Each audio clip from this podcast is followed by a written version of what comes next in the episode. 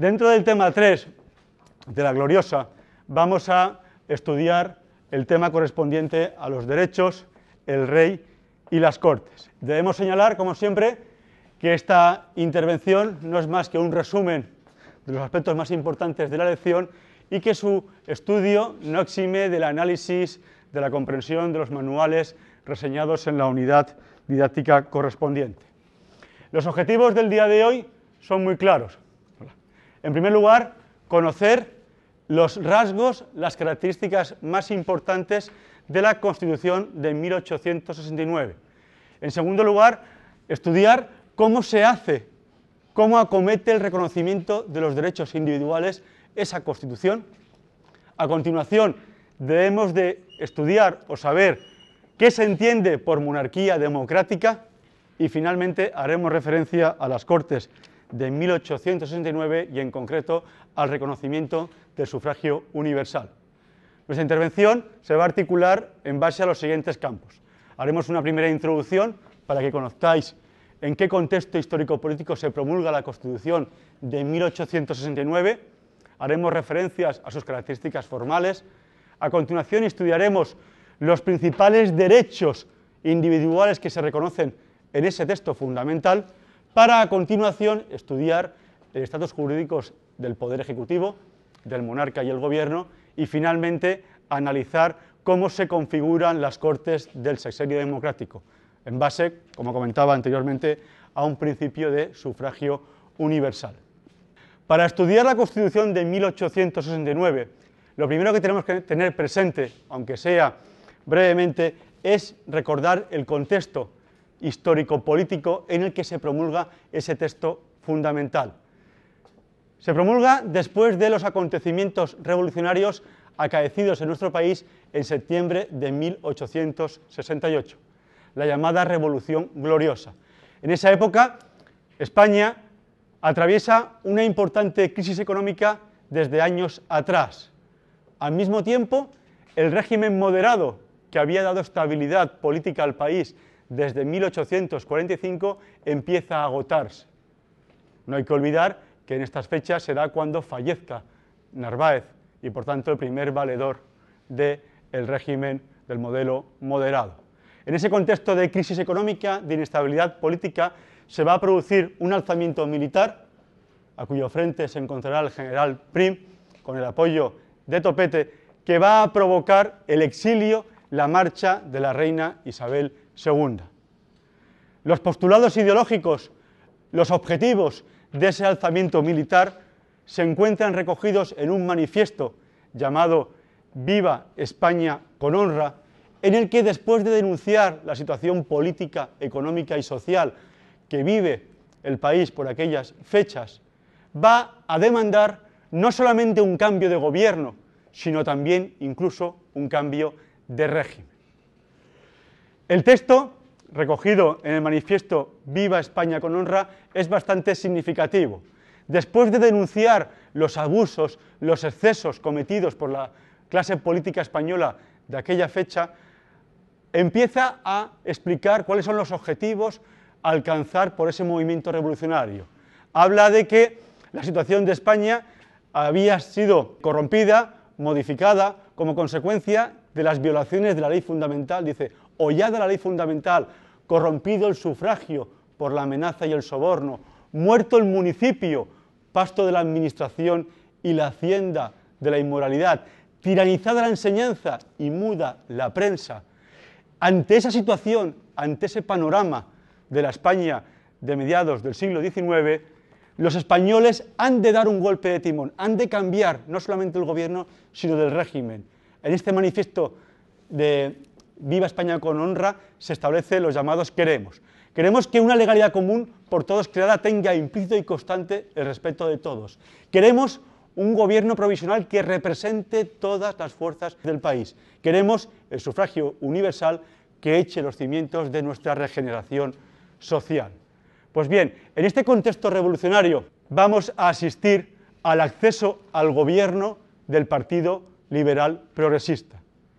Y por tanto, asistimos a la derogación de la Constitución moderada de 1845, y a la consecuente promulgación de un nuevo texto fundamental, el de 1869, que recoja en su articulado los principios ideológicos del liberalismo progresista. ¿Cuáles son las características, cuáles son los rasgos formales del texto de 1869? Pues el texto del año 69, lógicamente, es una constitución de origen popular, pero presenta un rasgo significativo respecto al texto de 1812, el texto de Cádiz. Es un texto con un profundo carácter democrático, rasgos que se aprecian tanto en el preámbulo como en su articulado. En el preámbulo de la Constitución se habla de que la nación española y en su nombre las Cortes Constituyentes, elegidas por sufragio universal, decretan y sancionan la siguiente Constitución. Para más INRI, para mayor abundamiento, en el artículo tercero, cuando se enumera el principio de soberanía nacional, se manifiesta de forma clara y expresa que todos los poderes del Estado emanan de dichas cortes. La soberanía reside en la nación, de la cual emanan todos los poderes. De igual modo, esta constitución, la constitución de 1869, es una constitución de extensión media, 112 artículos divididos en 11 títulos. Y finalmente es un texto rígido, ya que en su articulado, a partir del artículo 110 y siguientes, establece un procedimiento específico y cualificado para llevar a cabo su reforma. El texto de 1869 va a estar en vigor desde la fecha de su promulgación, en junio de ese año, hasta la proclamación de la Primera República Española en febrero de 1873. Es una constitución que va a estar en vigor durante el reinado de Amadeo I de Saboya entre 1871 y 1873. Será sustituida años más tarde por la promulgación de la Constitución Española de 1876, la promulgada en la etapa de la Restauración. A nivel sustantivo, a nivel material, vamos a estudiar cómo regula los derechos y cómo configura el poder real y las Cortes esta Constitución. Llamo la atención de la importancia de realizar un análisis comparado entre este texto, que es un texto liberal progresista, y el texto anterior de 1845, que es un texto liberal moderado, para poder observar, para poder detectar las diferencias entre un régimen constitucional de tinte conservador y un régimen constitucional de ideología más progresista. Recordar que en el texto de 1837 los derechos fundamentales se recogían en el título primero, al tiempo de que se hablaba de la nacionalidad de los españoles. Ahora se va a seguir recogiendo esos derechos en el título primero, pero en el título llamado de los españoles y sus derechos. Esa declaración presenta dos notas. Por un lado, además de, como os comentaba, de incluir una regulación muy minuciosa de los diferentes derechos fundamentales, impide expresamente que esos derechos puedan ser recortados por leyes posteriores. Es decir, no se establecerá, fija el artículo 22, ni por las leyes ni por las autoridades disposición alguna preventiva que se refiera al ejercicio de los derechos definidos en este título. Tampoco podrán establecerse la censura o el editor responsable para los periódicos. Se está salvaguardando en el propio texto constitucional no solamente reconociendo los derechos, sino que también se arbitran, se articulan medidas para que no puedan ser en el futuro violentados o infringidos esos derechos. Así, en el artículo 22 se prohíbe expresamente la promulgación de leyes o cualquier otra disposición gubernativa que afecte al ejercicio de los derechos reconocidos en ese título, en esa Constitución. Además, el artículo 31 establece expresamente que las garantías consignadas en el artículo 17, donde se reconoce el derecho a la libertad de expresión, el derecho de reunión y el derecho de asociación, como veremos, no podrá suspenderse, dice esos derechos, en toda la monarquía ni en parte de ella, sino temporalmente y por medio de una ley, cuando así lo exija la seguridad del Estado. Además, como os comentaba, esta Constitución, la de 1869, incluye en su declaración una serie de derechos que hasta entonces no habían obtenido reconocimiento constitucional. Por primera vez en la historia de nuestro país, el derecho de reunión, el derecho de asociación o el principio de inviolabilidad de la correspondencia va a tener reconocimiento constitucional. Pero entremos a estudiar con detalle qué derechos se reconocen en esta Constitución y de qué modo. Siguiendo la misma dinámica que lo hemos hecho en las exposiciones anteriores, lo primero que vamos a estudiar es el derecho al sufragio. La Constitución de 1869 reconoce el sufragio universal, masculino, para todo tipo de elecciones.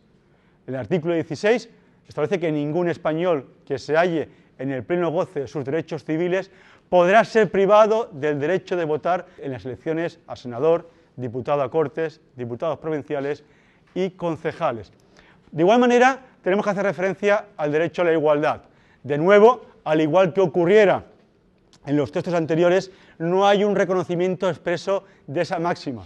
La misma, el derecho a la igualdad, se infiere indirectamente del articulado al reconocer, por ejemplo, que no haya ningún tipo de discriminación en el acceso a los empleos y cargos públicos, sino que el mismo se haga únicamente por razones de mérito y capacidad. En esta enumeración de derechos que recoge el texto de 69 también encontramos la referencia a la libertad de imprenta. En el artículo 17, tampoco podrá ser privado ningún español del derecho de emitir libremente sus ideas y opiniones, ya sea de palabra, ya sea por escrito, valiéndose de la imprenta o de otro procedimiento semejante. Hasta aquí, si comparamos este texto fundamental con las constituciones que hemos estudiado anteriormente, vemos que en todas ellas se habla de libertad de imprenta, vemos que en todas ellas se habla de sufragio, con una diferencia fundamental. Es la primera vez que hablamos de sufragio universal, hasta entonces era censitario, como ocurría en el texto del 45, o universal indirecto, como acaecía en, la Constitución de 1812. Pero también vamos a encontrar en esta Constitución derechos que no habían tenido plasmación hasta la fecha en ningún otro texto fundamental, como son el derecho de asociación y el derecho de reunión. En el mismo artículo 17 se fija textualmente que tampoco podrá ser privado ningún español del derecho de reunirse pacíficamente ni del derecho de asociarse para todos los fines de la vida humana que no sean contrarios a la moral pública. Esos derechos son a, su vez desarrollados, el primero, el de reunión, en el artículo 18, al fijar que toda reunión está sujeta a las disposiciones generales de la policía y condicionando que las reuniones al aire libre y de carácter político han de celebrarse necesariamente de día. igualmente, y en relación al derecho de asociación, el artículo 19 establece que aquella asociación cuyos individuos delinquieren por los medios que la misma les proporcione, podrá imponérsele la pena de disolución. Es, vuelvo a repetir, la primera vez en la historia de nuestro país en el que estos derechos, el de reunión y asociación, se elevan a la categoría de constitucional. Ojo, esto no quiere decir que estos derechos no existieran anteriormente. El derecho de reunión y el derecho de asociación podemos encontrar múltiples manifestaciones en la época anterior, en la época gaditana y en la época moderada, pero no tenían reconocimiento fundamental, reconocimiento constitucional. Es ahora, en 1869, cuando por primera vez se recogen en el articulado de la norma fundamental. También en la Constitución 69 encontramos referencias a las garantías procesales y penales. Al igual que ocurriera en los textos anteriores, se establece un principio de seguridad personal, en el sentido de que ningún español ni extranjero puede ser detenido ni preso, sino por causa de delito, y de igual manera se establece el derecho al juez natural. Ningún español podrá ser procesado ni sentenciado, sino por el juez o tribunal a quien en virtud de leyes anteriores al delito corresponda el conocimiento de dicha infracción. Pero encontramos también nuevas garantías, nuevos reconocimientos de carácter procesal dirigidos a los ciudadanos. Sobre todo se establece por primera vez en la historia constitucional el derecho al secreto de la correspondencia. Artículo 7. En ningún caso podrá detenerse ni abrirse por la autoridad gubernativa la correspondencia confiada al correo, ni tampoco detenerse la telegráfica. Es otra máxima, otro reconocimiento novedoso en materia de derechos fundamentales que acomete la Constitución de 1869. También, como no podía ser de otra manera, propio del liberalismo de la época, el texto plasma en su articulado el reconocimiento del derecho a la propiedad. Nadie podrá ser privado, temporal o perpetuamente de sus bienes, ni sus derechos, ni turbado en ellos, sino en virtud de sentencia judicial. Pero una cuestión más importante en esta Constitución es el tema de la libertad religiosa. El tema de la confesionalidad o no confesionalidad del Estado español será una de las cuestiones que mayor preocupación plantee en las sesiones parlamentarias que llevaron a la elaboración de esta Constitución. Finalmente, no se pudo obtener un principio o una manifestación clara y directa de la confesionalidad del Estado español, pero sí que se reconoce en el articulado un principio de igualdad de tratamiento a todas las confesiones religiosas que se encuentren en el Estado español. Dice el artículo 21, la nación española se obliga a mantener el culto y los ministros de la religión católica. El ejercicio público o privado de cualquier otro culto queda garantizado a todos los extranjeros residentes en España, sin más limitaciones que las reglas universales de la moral y el derecho. Y continúa, aquí está la clave. Si algunos españoles profesaren otra religión, si hay alguien que se le ocurra profesar otra religión que no sea la católica, es aplicable a estos españoles lo mismo que a todos los dispuestos en el párrafo anterior para los extranjeros.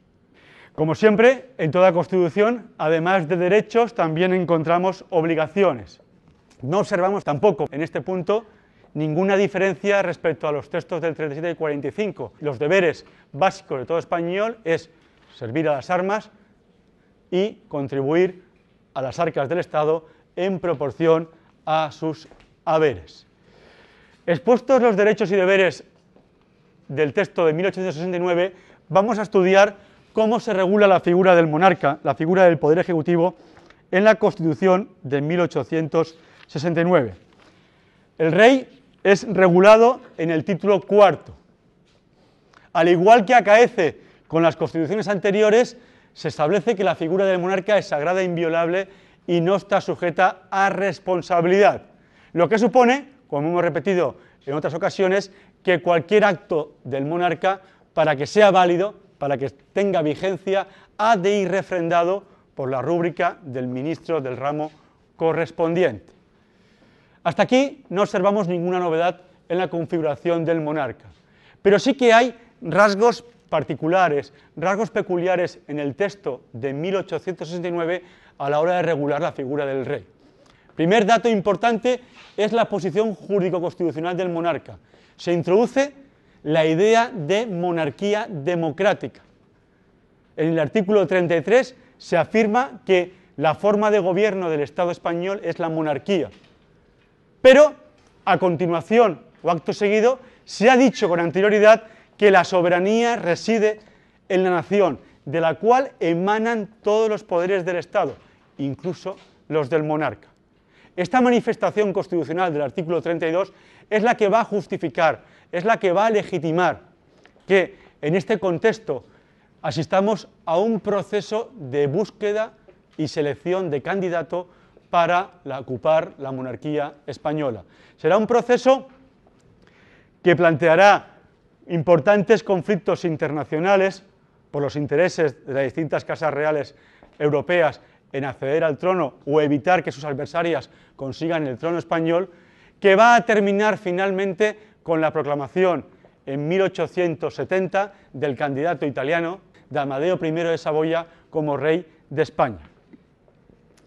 Amadeo I de Saboya se va a encontrar con una situación política bien complicada, con una situación política en la que su principal valedor, el general Prim, será asesinado apenas unos días antes de que él llegue a nuestro país, y será un monarca Amadeo de Saboya que conforme al texto fundamental de 1869 tenga atribuciones en materia de orden público, en materia de acuñación de moneda, en materia de política exterior y también tenga funciones de carácter reglamentario.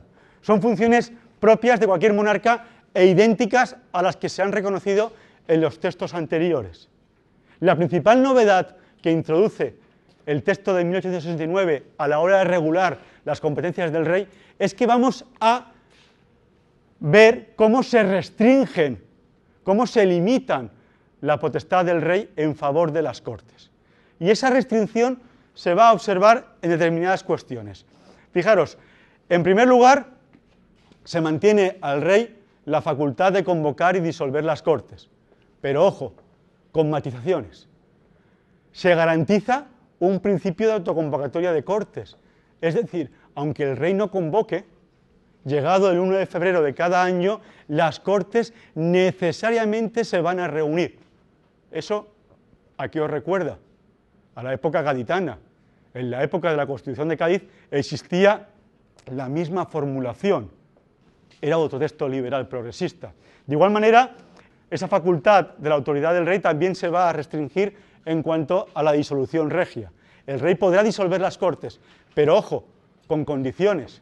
En el artículo se dice que si el rey disuelve, necesariamente en el decreto de disolución ha de fijar, ha de señalar la fecha de la nueva convocatoria, que no podrá ser posterior a tres meses desde la disolución, que es otra forma de garantizar la independencia, la autonomía de la Cámara, de las Cortes, frente a la autoridad del rey. Otra manifestación de restricción, de constreñimiento del poder real frente a las Cortes. Y para más abundamiento, además, a la hora de regular las funciones del rey en la Constitución de 1869, se introducen una serie de materias en las que el rey necesariamente ha de contar con la autorización de las Cortes. Artículo 74. Ha de contar con ese visto bueno de la Cámara para enajenar, ceder o permutar el territorio español, para admitir tropas extranjeras, ratificar tratados de alianza internacional, contraer matrimonio, hasta aquí son las mismas que habíamos conocido en el texto de 1812, recordar aquel artículo 171 y siguientes de la Constitución gaditana, pero además también el rey precisa autorización, y esto es nuevo, para conceder amnistías o indultos de carácter general. Finalmente, otro cambio o el tercer aspecto en el que se observa ese debilitamiento de la autoridad real respecto a épocas anteriores es que se cambia la forma de regular la regencia. Se acaba con la regencia de iure creada en el texto de 1845 y de nuevo se atribuye a las Cortes la facultad de nombrar al regente en los casos de incapacidad o minoría de edad del rey, como ocurría en las constituciones españolas de 1812 y 1837. Como veis, asistimos a una configuración del poder real bien distinta a la que habíamos conocido al hablar de la Constitución del 45 y donde, frente o en contraposición a la época anterior, nos encontramos con una restricción de las competencias reales. El monarca, en el ejercicio de sus funciones, como siempre, va a estar auxiliado por los miembros del Poder Ejecutivo, por el Gobierno, por sus ministros. Los ministros, la figura de los ministros está regulada en el título sexto, artículos 87 a 90. Se proclama de nuevo el principio de responsabilidad de los ministros en los actos del Poder Ejecutivo. El rey es irresponsable y, por tanto, quien asume las consecuencias de decisiones del Poder Ejecutivo son los ministros con su firma. Se impide que asistan a las sesiones de Cortes los ministros que no pertenezcan a uno de los dos cuerpos legislativos. Ojo, no hay prohibición de ser diputado y ministro al mismo tiempo como hacía el texto gaditano, ¿eh? pero sí que impide que si un ministro no es diputado o senador pueda asistir a las sesiones parlamentarias. Y finalmente se establece un principio de eh, responsabilidad de los diputados por los actos ilícitos que cometan en el ejercicio de sus funciones. Serán acusados por el Congreso y juzgados por el propio Senado. En cuanto a la planta ministerial, hay que señalar que durante estos años, en la época de la Revolución Gloriosa y hasta los comienzos de la Restauración, no habrá ningún cambio respecto a la época anterior. Seguimos con los mismos gabinetes ministeriales. Guerra, Estado, Marina, Hacienda, Gracia y Justicia, Gobernación, Fomento y Ultramar. Hasta aquí hemos visto la configuración que la Constitución de 1869 realiza del poder real. Vuelvo a insistir en esa idea de que haciendo honor a su ideología liberal progresista, nos encontramos ante un texto fundamental que restringe, que constriñe la autoridad del rey en favor de las Cortes. Es un buen ejemplo para que podáis comparar la forma de regular las relaciones de poder entre poder ejecutivo y poder legislativo con el texto moderado de 1845 en el que se fortalecía la autoridad del rey y este texto liberal progresista de 1869. Pero ¿cómo son las Cortes de 69? ¿Cuáles son sus características? Los rasgos más importantes. Vamos a hacer referencia a tres notas. Veremos un bicameralismo imperfecto, que veremos eso que significa, un principio de autonomía en su funcionamiento, que ya hemos tenido ocasión de adelantar algún dato, y una referencia novedosa.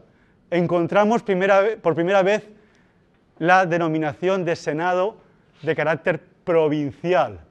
¿A qué nos referimos cuando hablamos de bicameralismo imperfecto? Dentro de las Cortes vamos a observar una prevalencia del Congreso sobre el Senado.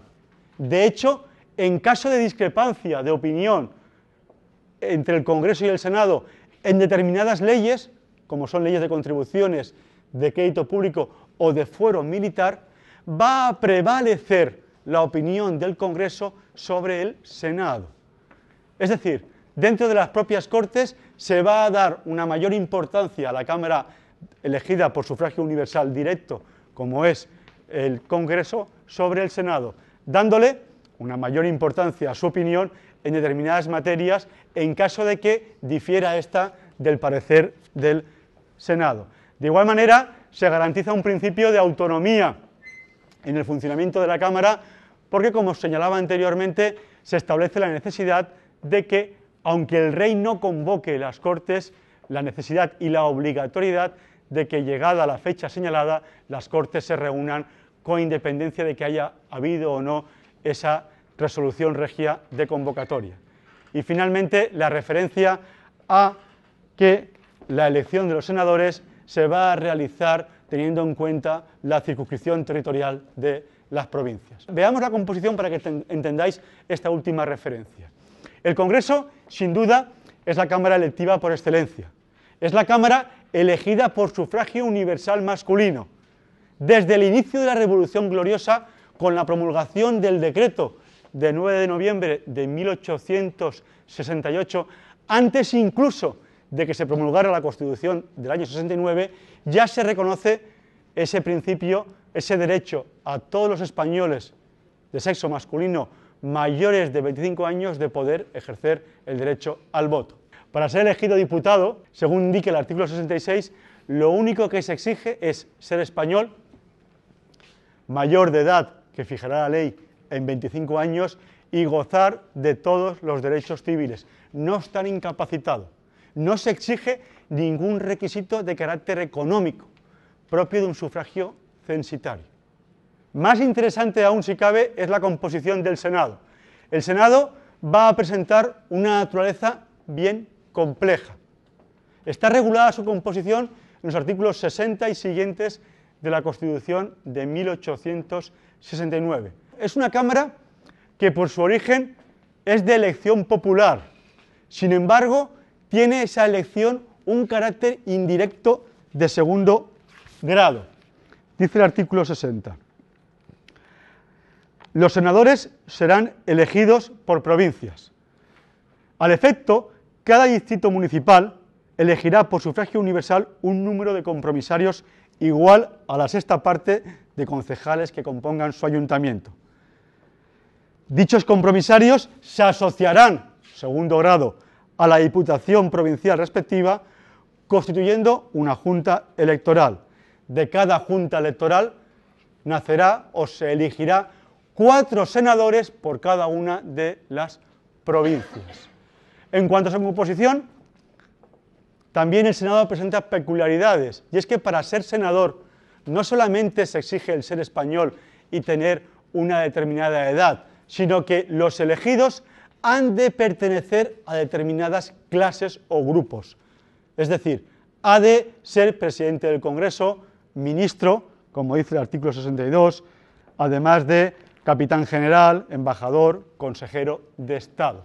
Y finalmente, el Senado también presenta peculiaridades en cuanto a su naturaleza, ya que hemos dicho que es un Senado con una vinculación territorial o provincial. Según señala el artículo 60, dice que cada provincia elegirá a lo menos cuatro senadores. Pero ojo, esta afirmación no debe llevarnos a equívoco.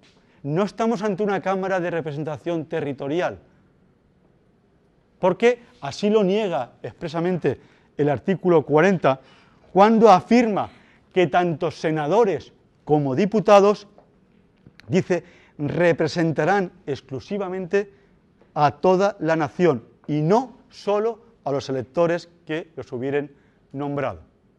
Estamos, por tanto, ante una Cámara, repito, el Senado, de naturaleza compleja, en tanto en cuanto, pese a ser de elección popular, mediante un sistema de sufragio universal de segundo grado, no pueden ser elegidos senadores todos los ciudadanos españoles, sino únicamente aquellos que pertenezcan a determinados grupos o categorías profesionales o sociales, y además se ha de pertenecer necesariamente a una de las provincias por las que se haya realizado la elección. ¿Cuáles son los rasgos más importantes de estas Cortes en cuanto a su funcionamiento? Pues la idea de autonomía, ya hemos tenido ocasión de señalarla, en el artículo 43 se exige que las Cortes estén reunidas al menos durante cuatro meses al año y en cualquier caso han de estar reunidas, convocadas el primero de febrero de cada año. Pero más interesante aún es ver, en cuanto a su funcionamiento, cómo se limita la facultad regia y, sobre todo, el reconocimiento de una figura nueva, la reunión automática. La facultad del monarca se restringe en cuanto al funcionamiento de las Cortes, porque, como hemos dicho anteriormente, al rey se le permite disolver la reunión de las Cortes, la reunión de las cámaras, pero solamente podrá hacerlo una única vez por cada legislatura. Y de igual manera, en los casos de disolución, necesariamente ha de convocar, ha de fijar la fecha en la que se realizará la nueva convocatoria. En el funcionamiento de las Cortes del 69, además de ese principio de autonomía, de esa limitación de las facultades regias, observamos también una característica nueva, y es un principio de reunión automática previsto en el artículo 44 de esta Constitución, en los supuestos en los que la corona vacare, la corona sin titular, o el rey se imposibilitare de cualquier modo del ejercicio de sus funciones de jefe del gobierno del Estado. En esos supuestos, automáticamente las Cortes se van a reunir para elegir al regente. En definitiva, son características, autonomía, limitación de facultades regias, reunión automática, que lo que están es dando independencia al poder legislativo, a las Cortes, frente al monarca. Y finalmente, en cuanto a las competencias, de nuevo, no observamos diferencias significativas respecto a las constituciones anteriores, las Cortes siguen teniendo la función legislativa, tienen atribuciones de carácter económico, como aprobar los presupuestos, fijar nuevas contribuciones, y también tienen funciones de carácter político. Son las encargadas de recibir al nuevo rey y también de hacer efectiva la responsabilidad de los ministros. Solamente observamos una novedad importante, señalada en el artículo 53 de la Constitución de este año, y es que permite que las Cortes tengan la posibilidad de censurar, de reprobar e interpelar al gobierno por su actuación. Esto se ha interpretado por algún sector de la doctrina como la aparición, el germen del actual control parlamentario de las Cortes al gobierno. Como veis, se puede ver también como un instrumento más de control, de subordinación del Poder Ejecutivo hacia la Cámara hacia las Cortes, como un elemento más, como un rasgo más de ese liberalismo progresista que va a marcar todas las relaciones entre los distintos poderes del Estado en la Constitución de 1869.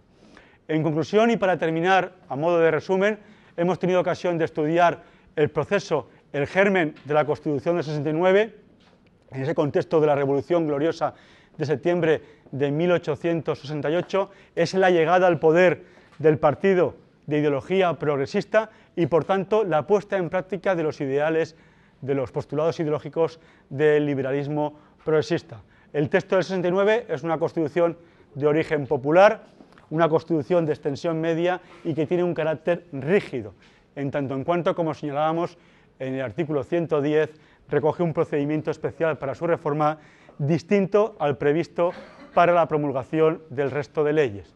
A la hora de regular los derechos y deberes, no solamente encuentra o recoge cláusulas de salvaguarda, de protección en el contenido de los derechos fundamentales, sino es que además, por primera vez en la historia constitucional, se elevan al texto fundamental derechos como el de reunión, el de asociación o la inviolabilidad de la correspondencia.